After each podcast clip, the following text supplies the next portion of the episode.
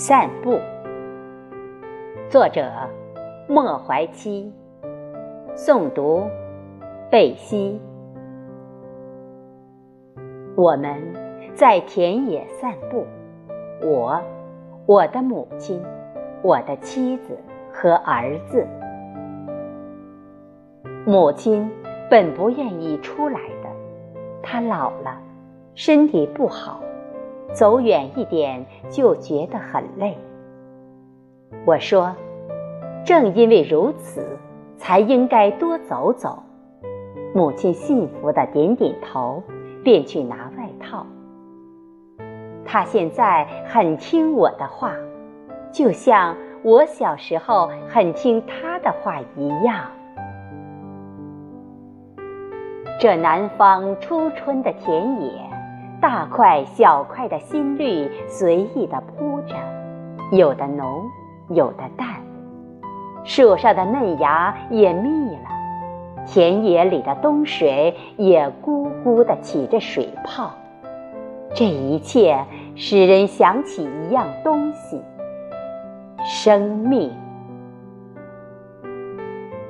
我和母亲走在前面。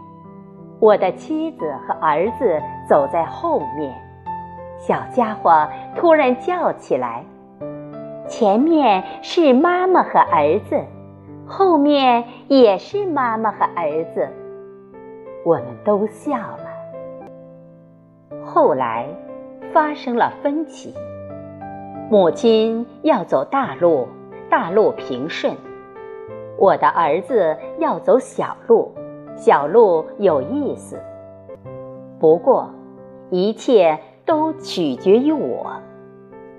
我的母亲老了，她早已习惯听从她强壮的儿子；我的儿子还小，他还习惯听从他高大的父亲。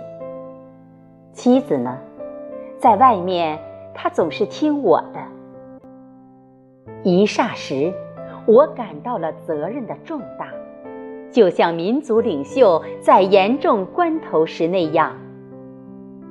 我想找一个两全的办法，找不出。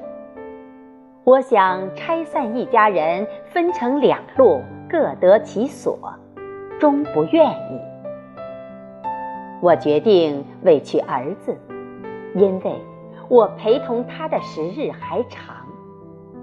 我说：“走大路。”但是，母亲摸摸孙儿的小脑瓜，变了主意，还是走小路吧。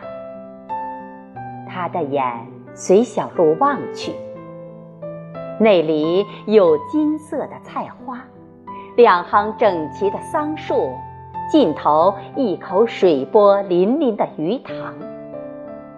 母亲对我说：“我走不过去的地方，你就背着我。”这样，我们在阳光下，向着那菜花、桑树和鱼塘走去。